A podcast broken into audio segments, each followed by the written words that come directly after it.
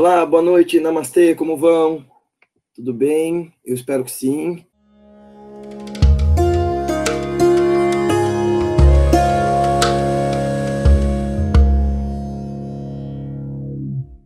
Namastê, pessoal, boa noite. Para quem está chegando agora, sejam todos muito bem-vindos. Vamos começar com uma prática, uma pequena prática de descompressão mental. Vou pedir para vocês que se sentem na cadeira, verificando se estão sentados, sentadas sobre os isquios, esses dois ossinhos das nádegas que nos garantem uma postura adequada. Vamos colocar os ombros para trás, o queixo levemente para baixo, os olhos fechados e o coração aberto. Uma inspiração profunda, silenciosa e suave, preenchendo nossos pulmões, mas também nossa consciência e nosso corpo de uma presença absoluta você coloca aí uma presença gentil e suave neste momento, neste aqui agora, inspirando profundamente o máximo de ar que conseguir, deixando pulsar alguns instantes essa presença, essa força, essa energia. A língua tocando de leve o céu da boca. E você expira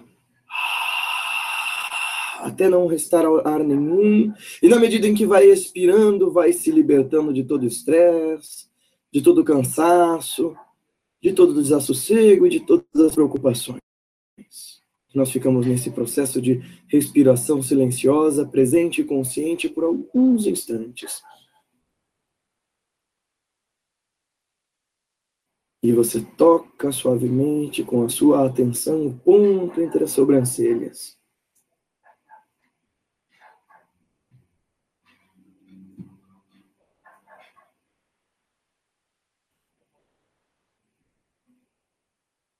Você inspira mais uma vez e podemos começar.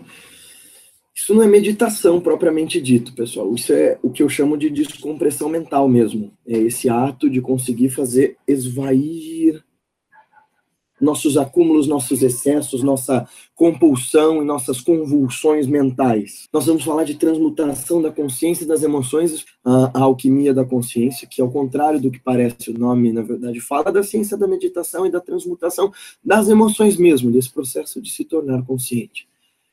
Mas isso exige muita seriedade, muito comprometimento. Nós todos sofremos com as nossas emoções borbulhando dentro da nossa consciência, sem a gente saber muito bem o que fazer com isso. E nós tentamos ser sérios nessas medidas e nesses tratamentos que tentamos dar a nós mesmos, na medida em que procuramos psicólogos, psiquiatras, religião, amigos, terapeutas, e nós não conseguimos dar conta disso. E na verdade, porque no fundo, no fundo, nós não conseguimos ser sérios o suficiente com a nossa própria vontade e empenho de nos transformar. No primeiro lugar, nós não conseguimos ser sérios, porque em alguma medida nós somos eternos escravos, enquanto não iluminados, dos nossos próprios enganos. A gente vai arrumando desculpas e desculpas para se manter sempre os mesmos, para se manter na mesma forma, do mesmo jeito. Em segundo lugar, porque nós nos alimentamos daquilo do que nós lamentamos. Eu ouvi isso de uma mestra esses dias, isso vai ser um dos capítulos de um dos livros novos. Nós nos alimentamos daquilo que nós lamentamos para nós nos transmutarmos de fato, para nós nos comprometermos com esse processo realmente de sermos mais felizes, conscientes e despertos em nossa própria realidade, nossa própria forma de viver e de ser e de sentir o mundo, nós precisamos de um primeiro momento de um despertar profundo, sincero e verdadeiro. E isso exige método, isso exige ciência. Embora a gente gosta de dizer que o yoga, né, e a meditação e as práticas espirituais tem um objetivo metafísico, um objetivo intangível, a sua prática, o seu caminho, o seu percurso é extremamente técnico, é extremamente consistente. E é disso que reside, é nisso que reside as nossas pesquisas, é nisso que reside o nosso esforço e todo o nosso trabalho. Despertar as pessoas para que, para além de todos os delírios, de todas as dificuldades, de todos os entraves, existem caminhos que nos possibilitam felicidade, mas eles exigem seriedade, eles exigem método, eles exigem tempo. Meditar não é um negócio que se aprende de uma hora para outra, de um dia para o outro. E hoje agora pulula um monte de gente querendo saber falar de meditação, falar de espiritualidade sem nenhum critério, sem nenhuma pesquisa, sem nenhuma base. E o que eu sugiro a você é: faça essa jornada, investigue a si mesmo, mas sem esperar tanto a aprovação do outro, a repercussão pelo outro, o caminho do outro. Mas como é que você opera essa transmutação de consciência? A partir de si e em si E como é que você muda uma emoção ruim numa emoção boa? A gente ensina bastante dessas técnicas no workshop A Alquimia da Consciência e no Ciência da Meditação. Na verdade, em todos os nossos workshops, de uma forma técnica, fácil e uh, objetiva. Mas não precisa ser com a gente só.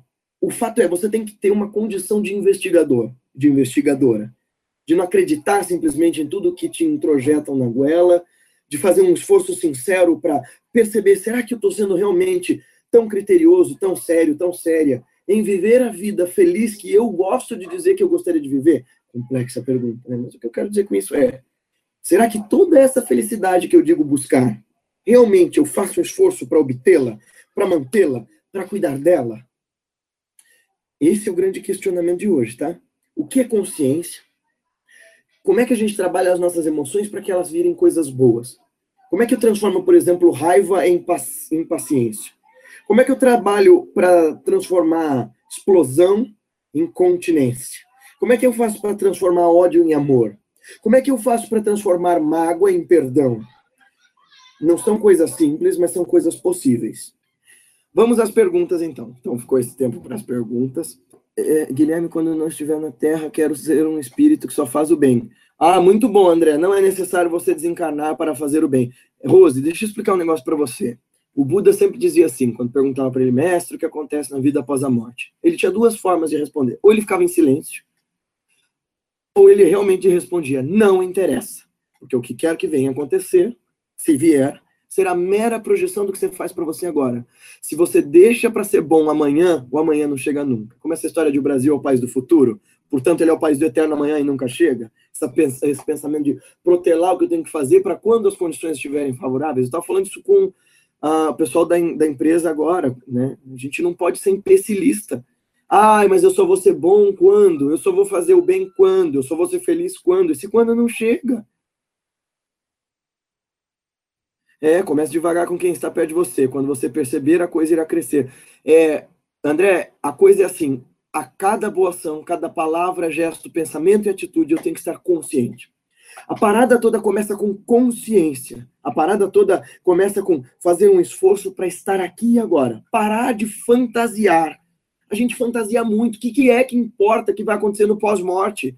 Se eu não estou fazendo uma vida boa agora, ela não vai ser boa. Se é que há um depois, se você acredita ou você não acredita, o problema é seu, mas o fato é, se é que há alguma coisa, vai ser algo que você está construindo para si agora. A cada pequeno gesto de bondade, de compaixão, de caridade, de cooperação, de colaboração, de diálogo, nós melhoramos o nosso derredor. E existe muita pretensão na nossa, par, na nossa parte de pensar assim: é, eu vou mudar o mundo. Swami Vivekananda vai dizer isso, isso, vai dizer sobre isso. Isso é megalomania, não pensa assim, não. Vou mudar o mundo. Quem somos nós para mudar o mundo? Mude a si mesmo. E se você for capaz de realmente operar essa transmutação de metal bruto para ouro verdadeiro, se você for capaz de despertar sua consciência, aí você consegue, de fato, uh, mudar as pessoas ao seu redor por exemplo, e não só por blá blá blá.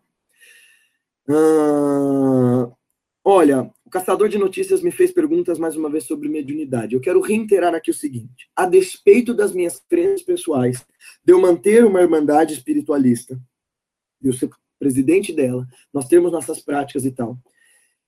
Eu digo o seguinte: aqui eu quero falar sobre uma espiritualidade sã, sem fronteiras e sem barreiras. Portanto, que cabe na minha experiência pessoal e que, de alguma forma, não é acessível para todo mundo, eu não vou discutir se eu sou, se eu não sou médium, se eu creio, se eu não creio nisso ou naquilo. Eu quero falar do que muda, do que transforma, do que desperta. Porque saber disso não transforma ninguém. E eu sei que parece um pouco chato, que a gente adora essas curiosidades espirituais. Eu também gosto. Mas eu quero falar do que realmente melhora as nossas vidas. Porque nós estamos vivendo um mundo cheio de informações, cada vez mais.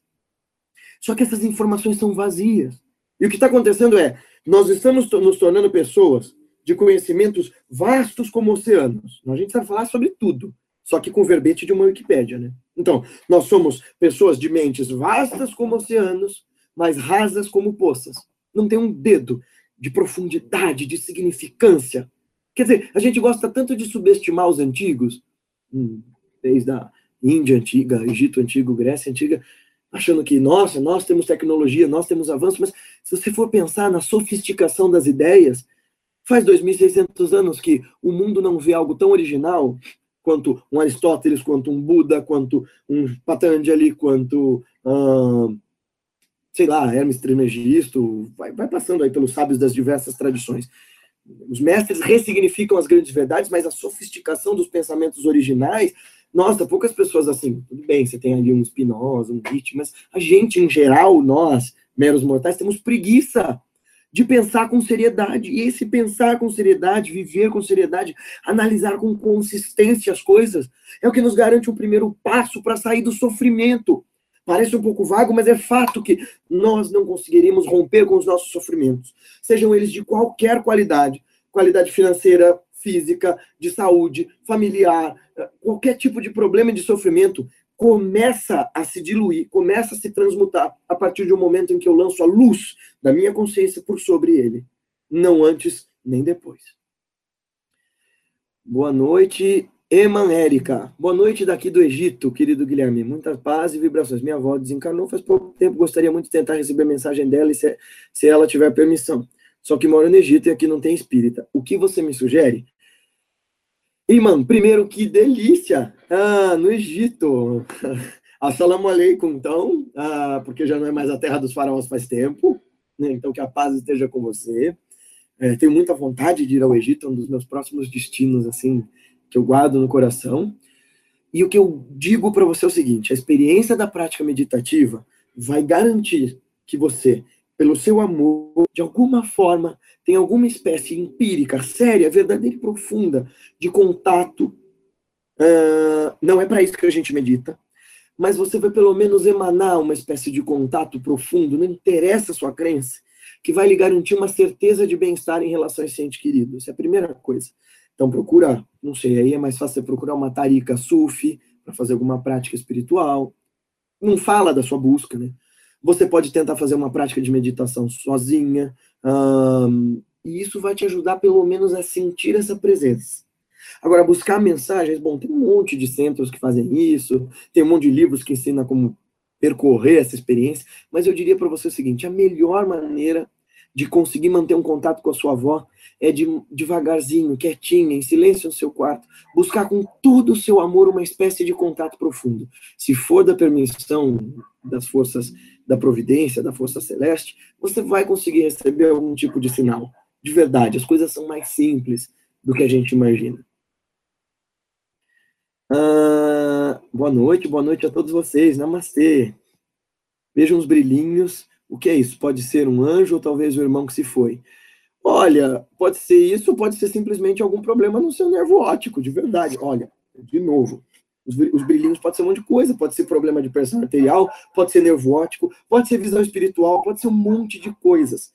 Mas a gente tem que usar critério, gente, pelo amor de Deus. Vamos parar de dar nome de espiritualidade para qualquer coisa. Porque aí, como eu falei na outra vez, qualquer pesadelo que eu tenho por conta de uma feijoada mal digerida vai parecer uma premonição espiritual. Nossa, são obsessores. Não, cara, é uma feijoada, é só isso. Entendeu? Espiritualidade verdadeira vem de espíritos, de essência, de consciência, de saber viver bem aqui e agora. Tem uma pergunta: existe uma forma de melhorar a intuição? Sim, Marli, depende do que você chama de intuição, porque aí que tá. Olha, é, eu vou dar algum dia um curso sobre isso, sobre as categorias do saber e o que é intuição de fato. Nós temos três tipos de forma de saber e de apreender o mundo. Bom, a primeira delas é a sensibilidade, são os nossos sentidos, ok? A segunda delas é a intelecção, é o pensar sobre, é o refletir, é o conjecturar. Hoje a gente admite uma terceira forma. Vocês vão me perdoar que eu preciso assoar o nariz, eu ainda estou resfriado. Desculpem. Hoje a gente admite uma terceira forma que é a intuição. Eu perguntei para o meu mestre o que define a intuição que o separa, que a separa tanto da intelecção quanto da sensibilidade. Ele disse: bom, intuição é um conhecimento verdadeiro, claro e distinto. Isto é, é algo, é um conhecimento espontâneo e, verdade, e verificavelmente verdadeiro. Isto é, surge do nada e se eu posto ele à prova, se eu ponho ele à prova, ele sobrevive. E aí ele diz: mas para ele não ser nem intuição, né, ele não ser nem intelecção, e nem sensibilidade, para ele não ser uma coisa que veio de outras fontes, para ele ser pura intuição, ele tem que sobreviver a dois testes.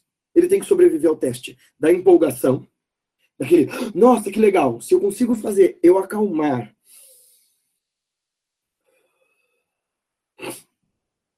e esse, e esse conhecimento continua ali, espontâneo e verdadeiro, e se ele consegue também sobreviver aos meus julgamentos, aqueles meus julgamentos cruéis, aos meus julgamentos ah, de alguma forma assertivos, mas geralmente cruéis, então isso é uma intuição. Como é que eu faço para melhorar a intuição, para que ela seja uma intuição profunda e verdadeira, já que a gente descobriu que aí nesse campo do que a gente chama de intuição sobra um pouquinho? Meditação. Porque a meditação vai trazer condição de você ouvir a voz do silêncio, a voz de sabedoria que subjaz por detrás do som das batidas do seu coração. E ali, nesse silêncio profundo, o que aparecer e o que se manifestar é verdadeiro, é verificável, é consistente e faz diferença. Então, para melhorar a intuição, eu descobri a meditação. Aí vai de cada um, né? Boa noite, José. Rose Lira. Oi, peraí, fiquei lá em cima. É, acabei de voltar de Erechim, foi muito legal, a turma estava enorme, o workshop foi muito bacana. É, a gente deu várias palestras em universidades, lá no Tuva, que é um centro maravilhoso de Umbanda, uma mente muito aberta, o pessoal muito querido. Então, assim, a gente vai para todo lugar, o pessoal do Rio de Janeiro também sempre nos recebe muito bem. Eu gosto muito de ir ao encontro de buscadores sinceros. Somos todos, na linguagem yogi, somos sadakas. Sadakas são buscadores da verdade. Nós não achamos ainda mas nós estamos em busca, nós estamos em rumo, estamos tentando chegar lá, né? E é isso que interessa. Guilherme, eu é, percebo que entender os ensinamentos para mudar nossas antigas crenças não são suficientes para colocá-las em prática. Nossas crenças estão muito enraizadas dentro de nós. Como mudar isso? Angel, maravilhosa pergunta. mudar os condicionamentos requer um processo de completa quebra de paradigma, é um processo de completa desconstrução. Daí eu dizer, por exemplo, daí a base do que a gente chama de revolução de si. O espírita, por exemplo, vai falar de reforma íntima, e eu dizer, eu digo, baseado nos grandes mestres, isso não é suficiente. Reforma íntima é, é, é querer dar uma recalchutada naquilo que não está muito bom. Isso não basta, porque os, os alicerces das nossas crenças estão lá. E como é que a gente faz isso de maneira prática? Foi para isso que eu fui parar na Índia a primeira vez. Eu perguntei ao meu mestre numa crise terrível Olha, todo mundo já me disse, você tem que isso, você tem que aquilo, você tem que melhorar nisso, você tem que melhorar naquilo. Todo mundo é muito bom para vomitar regra na gente quando a gente está com problema, né? Mas o como, como operar essas transformações é que é difícil. Ele disse, bom, agora você está pronto para o Raja Yoga, você está pronto para o que eu tenho para te ensinar. Pessoalmente, eu comecei a obter esse processo de transformação a partir da prática meditativa, porque a meditação te coloca de frente para si, nu em pelo no espelho da sua consciência vai fazer você olhar para você e perceber onde é que você construiu essas falsas crenças, esses dogmas, esses condicionamentos falsos e verdadeiros, por que é que você construiu e como é que você opera uma desconstrução disso. Tem momentos que isso assusta, tem momentos que isso até nos dá medo e diz assim, poxa, é, é isso que eu construí de mim, para mim, caramba. Mas é nesse processo de olhar-se com critério e de encontrar, tentar encontrar aí uma luz profunda, verdadeira e significativa, e, somado a isso, uma experiência direta de espiritualidade profunda e verdadeira, que consegue fazer em nós um processo de transmutação verdadeiro. Guilherme, no livro Sermão da Montanha, segundo Vedanta, olha, adoro esse livro, Carlos, ele é excelente. Prega-se a castidade como pré-requisito na procura por Deus. Não seria o fim da humanidade se todos praticassem a castidade? O equilíbrio não seria a solução?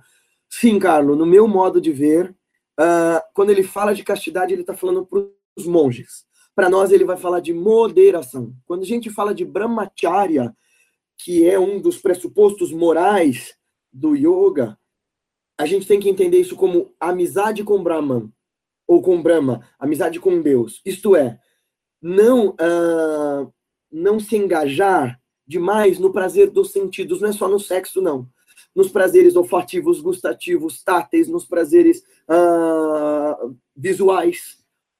É dar um, um, um, ar de moderação, de equilíbrio, de retidão, de justa medida. Eu falo bastante disso nas nossas aulas, porque, porque uh, tanto taoísmo, o Vedanta e próprio Aristóteles falavam disso. Aristóteles, nosso querido Ari, fala disso como a justa medida. Ele vai dizer: entre a virtude, nós temos tanto a falta quanto o excesso dela, ali naquela gangorra. Tanto o excesso de virtude quanto a falta são prejudiciais. Eu sempre repito isso constantemente porque é uma lição de sabedoria é, fundamental, né? É, de um lado, você tem coragem, você tem no meio coragem, você tem a falta dela, que é a covardia. E você tem um excesso que é temeridade. Você pular de uma ponte sem corda, sem nada, e dizer, ah, vai dar tudo certo. Então, o equilíbrio para qualquer coisa é fundamental. Quando os mestres vão falar de castidade, eles estão falando dos verdadeiros sannyasis, os renunciantes, né, que querem uma experiência mais profunda de realidade, que não só essa dos nossos, dos nossos sentidos. Meu mestre vai dizer o seguinte, Carlo, não se pode abrir mão daquilo que te faz falta. Toda vez que você corta algo sem ter algo melhor para pôr no lugar, sem ter uma maturidade para isso, você não está abrindo mão. Você está fazendo uma interrupção, uma cisão, e geralmente isso é ruim, geralmente isso fere, porque é uma transformação de fora para dentro, é uma transformação imposta, não é uma revolução de si. E, por, e, no meu modo de ver, nenhuma revolução pode ser bem sucedida se não a revolução de si. Né? Uh, isto é, quando eu imponho algo para alguém ou para mim, de forma violenta, eu vou reincidir no vício, eu vou reincidir no mau hábito e vou criar outros maus hábitos para compensar. Daí você, por exemplo, vê uh, na tradição, nas tradições espirituais, eu vou ligar aqui a lanterna, porque essa minha luz está falhando, e acho que aí vai ficar melhor a iluminação para vocês. Veja se melhora. Ai, caiu. Acho melhor. Melhora? Ah, melhorou? Acho que sim. É. Então, a gente tem que observar do que é que a gente tem condição de ir aos poucos abrindo mão, de ir aos poucos modificando, de ir aos poucos uh, deixando para trás. Abrir mão é um ato de não violência, é um ato de eu não preciso mais, portanto, vá embora.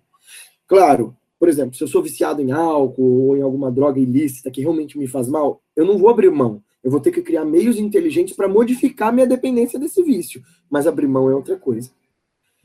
Você é muito sensato. Parabéns, espero me tornar tão sábio quanto você, Vitor. Pelo amor de Deus, não sou sábio, não. Sábios são os mestres, sábios são os grandes seres. Eu sou um buscador. Eu ter conhecimento acumulado, eu acho que eu estudei um, um pouco, eu leio quatro, cinco, seis até livros por semana, estudo com os meus mestres, faço minhas práticas, eu, eu tento.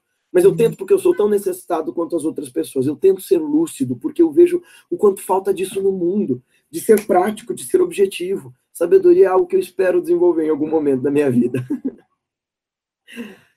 uh, eu sou luz, todos somos, Miriam, todos somos. Nós precisamos apenas manifestar. Aliás, tem uma frase que eu gosto de falar, né? Baba, nosso mestre, sempre diz assim.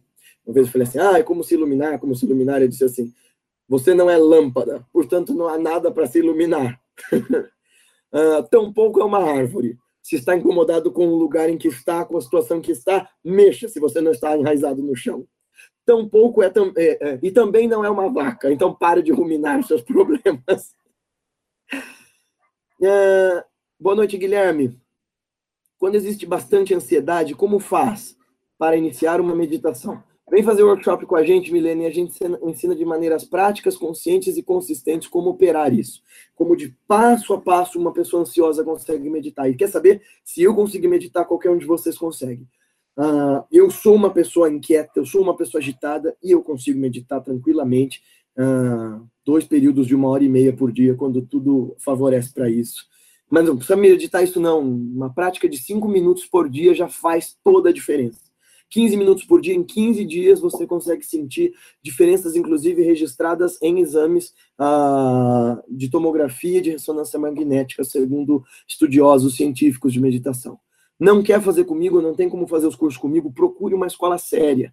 Monja Coen, a Sensei Monja Coen, que é nossa grande amiga, a prática do Zazen, a Associação Palas Atena tem suas práticas, a meditação cristã, hum, tem meditações de vários tipos, mas eu diria vá atrás de alguém que tem estofo, tradição. Tem muito modernismo por aí, tem muita gente chamando relaxamento, esse negócio de, ah, pense numa praia, pense na. Não, não tem pensar em nada, não é pensar nem não pensar. Existe técnica, é rigorosa. A meditação exige uma ciência de investigação de si. Então, olha com afinco para qualquer lugar que você queira fazer uma prática de meditação. Se existe uma tradição que respalda essa prática uma tradição de mestres que me ensinou que eu sei, e mais ainda tem também todos os estudos que fizemos na academia, através das filosofias orientais, da filosofia ocidental comparada e das diversas especializações que, mesmo com o meu mestre, eu, eu exigi fazer. Veja, não estou fazendo propaganda de mim, eu estou dizendo que para que você faça uma investigação espiritual, você tem, que ser, você tem que ser sério, você tem que ser rigoroso. Eu tinha meu mestre, ele sempre me ensinou, eu aprendi diretamente com alguém de uma tradição muito profunda, mas por exigência dele, eu fui olhar outras escolas, eu fui olhar outras práticas, eu fui olhar os discursos na academia, fui olhar outros textos, outras formas, eu fui fazer formações, dentre elas com o professor Marcos Rojo, para poder autentificar o que eu estava falando, para não ser coisa da minha cabeça. E eu acho que vocês, têm que procurar com muito cuidado. Guilherme, Márcio Rios, tenho percebido que sou sabotador de mim mesmo, não tenho fé em meus potenciais. Tenho me sentido muito frustrado, apesar de grande ideal de transcendência. Márcio, é comum que nós nos alimentemos da, nós nos alimentamos daquilo que lamentamos. Foi o que eu ouvi esses dias de uma mestra e eu achei isso genial. Nós nos lamentamos, nós nos alimentamos daquilo de que lamentamos. Isto é, a gente sabe que se sabota. Todos nós, eu, você, todo mundo que está aqui no Hangout, todo mundo gosta de se sabotar. A questão é, exige-se muita seriedade e comprometimento de saber-se, um, que você já é tudo aquilo que busca. Então, comece a operar significativamente pequenas transformações diárias. Dois, comece a buscar apoio em métodos combinados. Como é, como é isso? Bom, métodos combinados, eu procuro a ajuda de amigos, eu procuro ajuda espiritual de uma tradição que me dê uma prática consistente, eu procuro eventualmente terapia, eu procuro atividades físicas que me ponham em movimento, isso é importante. Veja, a gente fazer alguma atividade física transmuta, inclusive, nosso, põe nosso sistema metabólico em movimento e transmuta uma série de substâncias que, se paradas em nós, faz igual água. A água parada apodrece. O corpo parado demais apodrece, a mente parada demais apodrece. Então, Érica, como meditar? A primeira coisa é observar os movimentos da consciência. Sentar-se em uma postura estável e confortável, observar a respiração, abrir o coração e deixar-se perceber este aqui e agora mais do que isso a gente ensina nos nossos cursos e não é porque a gente quer ganhar com isso. É porque exige-se rigor. É o que eu acabei de falar para vocês. Não dá para eu passar um negócio assim, paf.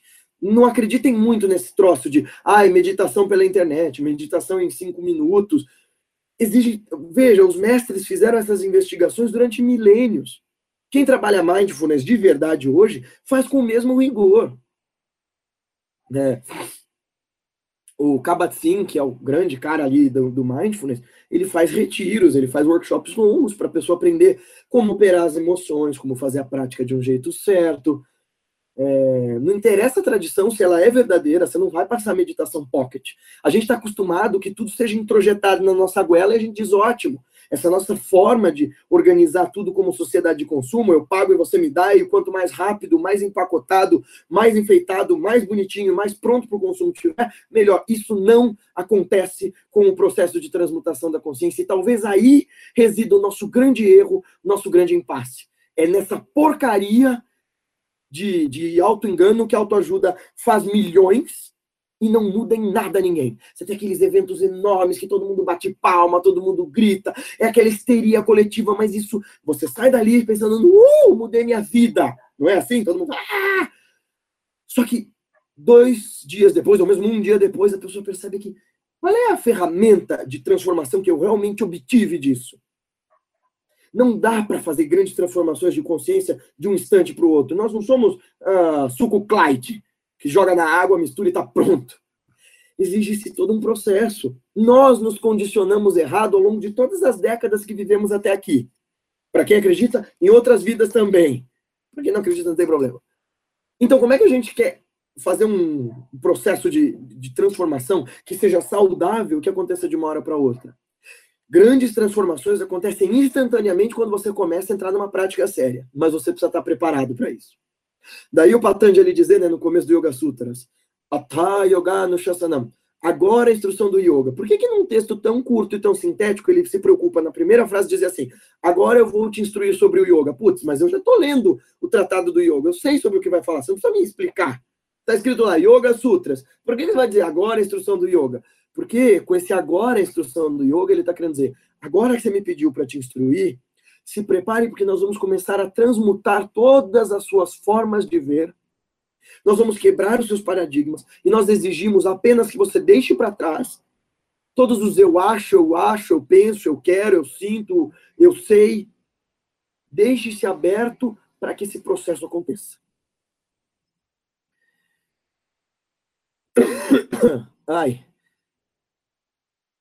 A garganta tá pegando um pouquinho ainda, pessoal. Vocês me desculpem. Ah, que bom. Guilherme. Renato, um pouquinho todo dia e você entra lá. Eu achava, eu achava que ia demorar, que ia demorar, que ia demorar. Chega uma hora que acontece que a, experiência meditativa simplesmente vem. E quando ela vem, ela é, tão, ela é tão significativa, ela é tão contundente, que todas as nossas fantasias, aquele negócio de, ai, tô vendo isso, tô vendo aquilo. Meu, a meditação, a experiência meditativa de verdade, ela é tão mais profunda, que esse negócio de, ai, eu vi um Deus com um monte de braços, eu vi luzes. Se é ou não é real, o fato é que a experiência de verdade, ela, ela é maior que tudo isso, não tem palavras. Você vai fazendo um pouquinho a cada dia, e a própria experiência de meditação daquela dificuldade de sentar, daquela dificuldade de respirar, quando você chega numa, numa uma experiência mais expressiva, você percebe o valor até das dificuldades. Você fala assim, caraca, isso tudo era o caminho, isso tudo era experiência.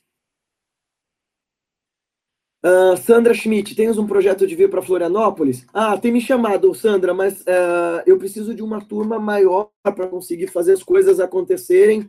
Uh, mais, uh, com mais uh, cuidado, né? Então, o pessoal está querendo me levar para Santa Catarina, mas não era para Florianópolis primeiro. Se você conhece para ajudar a facilitar, levar tanto as nossas gratuitas quanto os nossos cursos pagos para Floripa, uh, entre em contato com o nosso pessoal romano.com, sem o BR.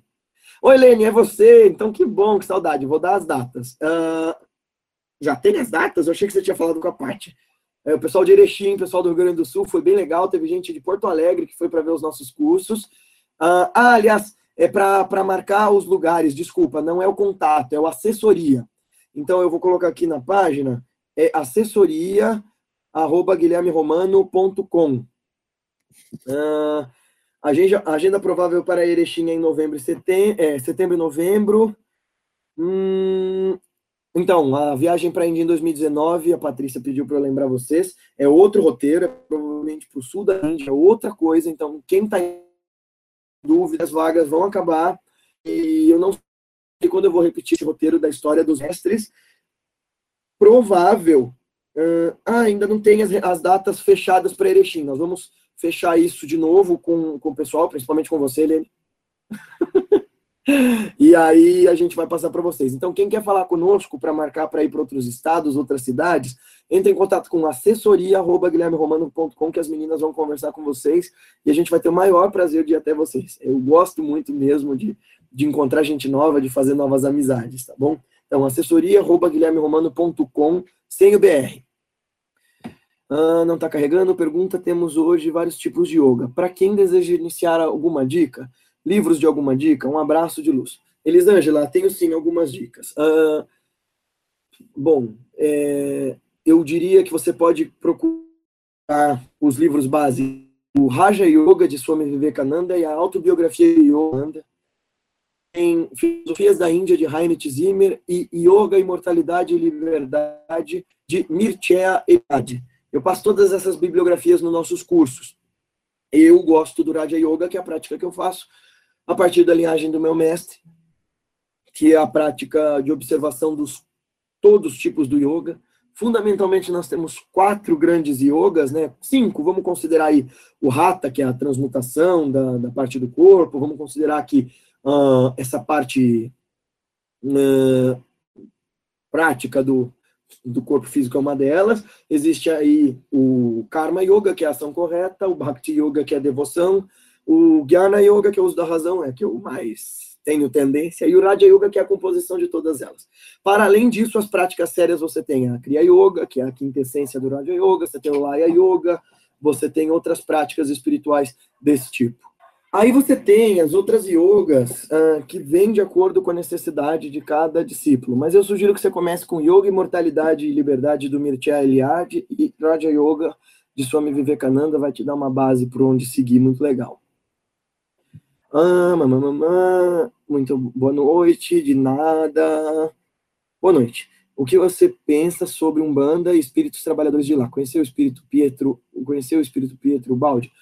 Eu penso em sua singularidade é sagrada, verdadeira e se transforma para melhor a vida dos seus seguidores, uh, faz bem. Então eu penso o seguinte: Umbanda é ótima, desde que faço bem, protestantismo, catolicismo, todos eles são ótimos, espiritismo, hinduísmo, desde que transformem para melhor a vida das pessoas. Se você não consegue operar verdadeiras e significativas transformações na tua vida a partir da prática espiritual que você faz, então é melhor você ir para casa jogar buraco. Ou outro jogo de baralho que você goste. Olha a Silvia falando que os workshops da ciência da meditação são maravilhosos. Muito obrigado, Silvia. Silvia é nossa querida aluna, foi conhecer nosso trabalho aqui por causa da internet e vai viajar conosco para a Índia, né, Sil? Durante a meditação, quando podemos notar que atingimos a transmutação, é possível aplicar a transmutação no nosso dia a dia sem a prática da meditação? Fernando Travassos. Qualquer experiência de mundo nos muda o tempo todo, Fernando. Nós não somos a mesma coisa em momento algum. Nós somos essa eterna transformação. Nada é fixo e nada é permanente. A coisa é, da transmutação da consciência, é operar essa, transforma, essa transmutação de maneira ativa e consciente, não deixar que ela seja passiva em nós, deixar que ela vá nos mudando e nos condicionando ao mundo, que nós condicionemos o nosso mundo. Na meditação, você vai perceber isso quando um estado emocional novo, inexperienciado ainda, surgir mas a melhor forma também vai ser no dia a dia. A partir da tua prática, uma hora ou outra você vai perceber em situações em que antes você ia ficar nervoso, em situações que antes iam te deixar triste, você se percebe, percebe você se percebe agindo, sendo e pensando diferente. Agora, a meditação não é a única forma, não, continuando aí na tua pergunta. Essas transmutações acontecem o tempo todo. A meditação, para mim, é a forma mais eficiente.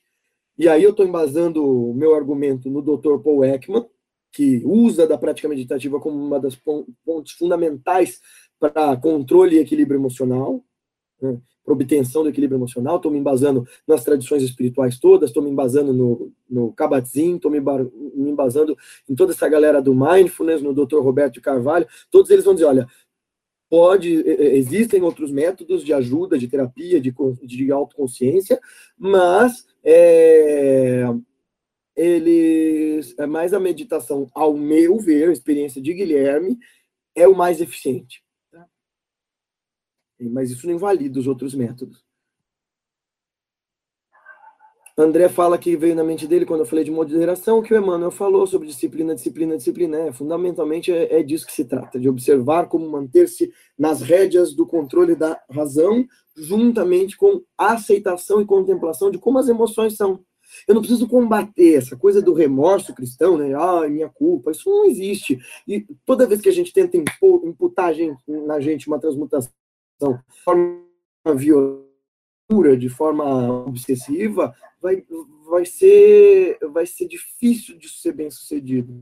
Se a gente for olhar, Jesus foi o profeta do amor, da boa vontade.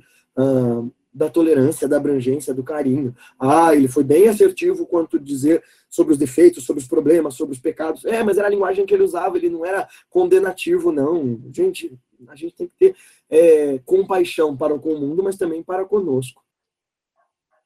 Olá, Carla, de Montevidéu do Uruguai. Que bom, que bom que você está assistindo daí. Seja bem-vinda. Namastê. Ah, boa noite, boa noite a todos. Guilherme. Você pode falar sobre a relevância da caridade ah, que o Espiritismo dá nessa nossa jornada evolutiva? Se seria uma vertente que é necessário igualmente e igualmente a consciência? Sim, é, Guilherme, a caridade, fundamentalmente, é, eu vejo o seguinte: os mestres, e sobretudo Jesus também, vão falar que caridade é uma ação completamente desinteressada de amor puro. Meu mestre vai dizer assim: vocês não fazem caridade, vocês perseguem caridade. Que caridade é uma coisa muito superior que nós de alguma forma ainda pervertemos. O que nós fazemos é serviço no bem. Mas caridade é fundamental para a transformação da consciência. Eu sugiro que você leia Revolução do Altruísmo, de Mathieu Ricard, que vai falar do altruísmo em outras tradição, tradições que não só o Espiritismo, e nós vamos perceber que é importantíssimo. Nós não temos como sobreviver enquanto espécie se não houver colaboração, diálogo e cooperação entre nós. Nesse nosso novo momento, nós precisamos disso. E a caridade nos ensina a empatia, nos, nos ensina a ver o outro como uma extensão de nós. O outro sou eu e eu sou o outro. Deus está em mim no olhar do outro, está, em, está naquele que me sorri, naquele que me renega. É, Swami Vivekananda diz isso de forma generosa e maravilhosa. Ele diz assim: que minha vida seja sempre para servir a meu Deus. Meu Deus o humilde, meu Deus o miserável, meu Deus ah, os, fome, os famintos de todas, as, de todas as raças. Quer dizer, que eu consiga enxergar o sagrado no outro, que ao servi-lo eu desperte Deus em mim. E Jesus falou isso, né? É, quando eu tive fome, me deste de beber, é, me deste de comer. Quando tive sede, me deste de beber. Quando estava cativo, me visitou. Quando estive é, necessitado, me deu abrigo. Quer dizer, quando a gente ajuda o outro, nós estamos ajudando esse sagrado, esse Cristo, essa consciência crística em nós. É fundamental, sendo você alguém religioso ou não, seja sendo ah, deísta ou monista, sendo ateu, se você não percebe a relevância do outro, é, não temos como sobreviver a esse nosso novo momento. Leia a Revolução do Altruísmo, que ele vai trabalhar de maneira científica, de maneira espiritual, de maneira filosófica, ele vai discutir todas aquelas ideias pervertidas daquela maluca da Ayn Rand, que falava do egoísmo né, como uma grande virtude, o que é absurdo, não tem como alguém dizer que gosta de Aristóteles e falar um negócio desse. então, falar contra tudo isso e de maneira maravilhosa, Mathieu Ricard é um ele foi cientista uh, e hoje é um monge budista que serviu e foi aluno de Sua Santidade o Dalai Lama, de Dilgo Khyentse Rinpoche. É um livro maravilhoso. É desse tamanho, mas vale muito a pena. Uh, uma vez, uma pessoa viu a foto da minha e disse que... Né? Marcos, disse que o espírito ruim te seguia, mas fiquei questionando quais as consequências disso. Mudou alguma coisa na tua vida? Você se sentiu mal? Você se sentiu pior? Mudou a condição prática de como você viver teus dias? Descarta esse tipo de informação se não te traz nenhuma relevância. Se tem ou não tem espírito, se tem ou não tem entidade, o que, que importa o que acontece antes ou depois, quais são os fenômenos que acontecem, se isso não modifica a tua consciência. Porque obsessão nenhuma, né, processo de perseguição espiritual nenhum sobrevive a uma consciência lúcida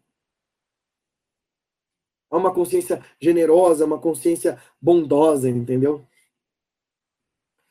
Gui, pode é, se fazer meditação com pessoas perto de você, por exemplo, no carro?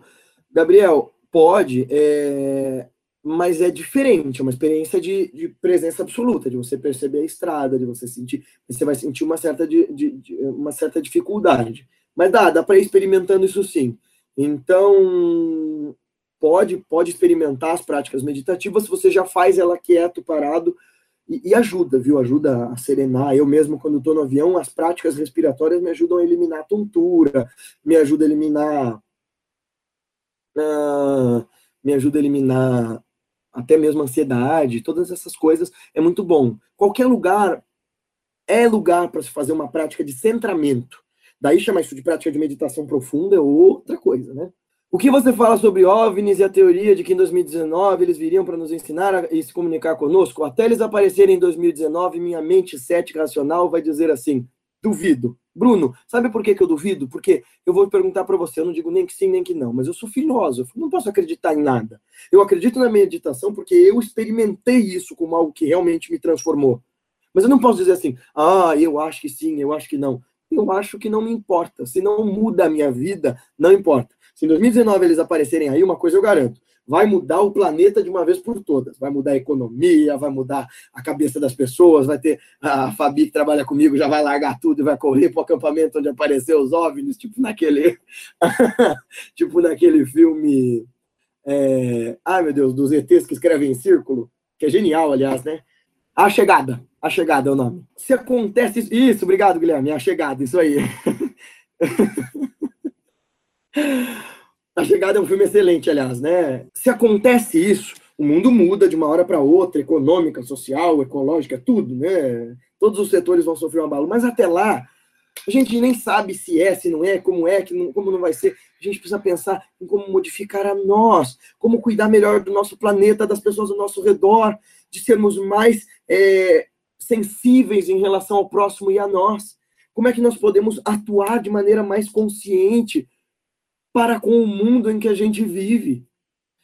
Instituto Quem Sou Eu, fale um pouco sobre Samadhi. Samadhi é a grande meta, é o grande passo a se buscar, é a grande transcendência, é aquele grande objetivo do yoga, aquele Atta Yoga Nushasanam Yoga Chitta Vritti Nirodha. É o grande objetivo do yoga. Yoga Chitta Vritti Nirodha. Suprema meta do yoga é a cessação das tempestades da consciência. Isto feito obtém-se é, Tadadrashtu Swarupe Vastanam. Isto feito obtém-se a percepção da sua real natureza. Samadhi é então entrar em contato com o seu eu real, entrar em contato com Deus, com o absoluto, com o divino, é a luz mais brilhante do que milhares de sóis, é, a, mais, é, é maior do que o amor de todas as mães. Por que, que eu estou falando dessa forma? Porque só a poesia dá conta de falar sobre o indizível. Uma vez eu falei isso para meu mestre. Eu falei, Baba, me fale sobre Nirvikalpa Samadhi, o mais exaltado estado de Samadhi. Ele olhou para mim, tempo. Ele disse assim: é impossível verbalizar o inverbalizável. Chegue lá, percorra a estrada, atinja a experiência. Faça essa aposta consigo de que eu posso chegar lá. E então você não vai mais precisar que eu fale sobre isso para você, porque essa experiência será sua e somente sua. Guilherme, você gosta muito da Índia, gostaria de fazer uma pergunta sobre Satya Sai Baba. Para você, que foi ele? Para mim, ele foi um grande mestre. Uh, a despeito de todas as controvérsias, tem pessoas muito sérias que falam muito bem dele, dentre eles o professor Hermógenes e o Divaldo. Então, eu acho que ele foi um grande ser humano, que teve uma redoma de devotos que não sabiam muito bem como lidar com ele. Na Índia, qualquer pessoa extraordinária é uma, é uma encarnação de Deus. Hum. Então, é, de acordo com a, eh, com a filosofia Advaita Vedanta, todos nós somos Deus em manifestação, Deus em potência, o sagrado em potência. A diferença é né, que ele mesmo fala: eu sou uma chama viva, vocês são uma fagulha. Então ele nunca disse eu sou o Deus né, dos tempos ancestrais, eu sou uh, o Deus de Abraão, Isaac e Jacó. Ele era uma manifestação de uma consciência iluminada.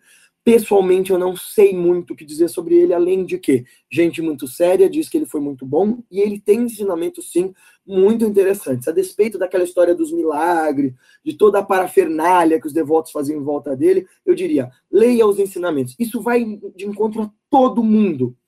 Se você quer me perguntar sobre João de Deus, sobre Edivaldo, sobre o Chico, sobre o Saibaba, sobre Madre Teresa, eu diria: olhe a obra dessa pessoa e olhe os seus ensinamentos. Se as duas coisas estiverem em consonância, bom, aí você pode observar com mais atenção, mas não se entrega de todo a não ser aquele mestre que se revelou para você como seu mestre, como seu caminho. O que você acha da meditação com música de fundo? Silêncio é sempre melhor? E o que você acha do uso de cristais na meditação? Angel, uh, música de fundo é só no começo, quando você não sabe se concentrar. O silêncio é sim sempre melhor, porque você tem que aprender a silenciar primeiro os tumultos e os barulhos da sua própria consciência. E por vezes, por vezes, é... Star Wars. Star Wars é ótimo, Gabriel, mas não era desse que eu estava falando. Nem os sinais, Silvia. Era A Chegada. É um filme excelente que vocês precisam assistir. Ele faz a gente fazer uma reflexão profunda. Então, para finalizar, eu quero responder essa da Angel, tá? O que você acha da meditação com música? Então, meditação, ela tem que ser uma observação do silêncio. Nossa, a gente às vezes coloca música, cristal, para se distrair. Para dar mais coisa para nossa mente se distrair, ao invés de ficar ali fixo na presença absoluta. A meditação, no começo, ela tem que ser simples e básica, elementar, eu diria.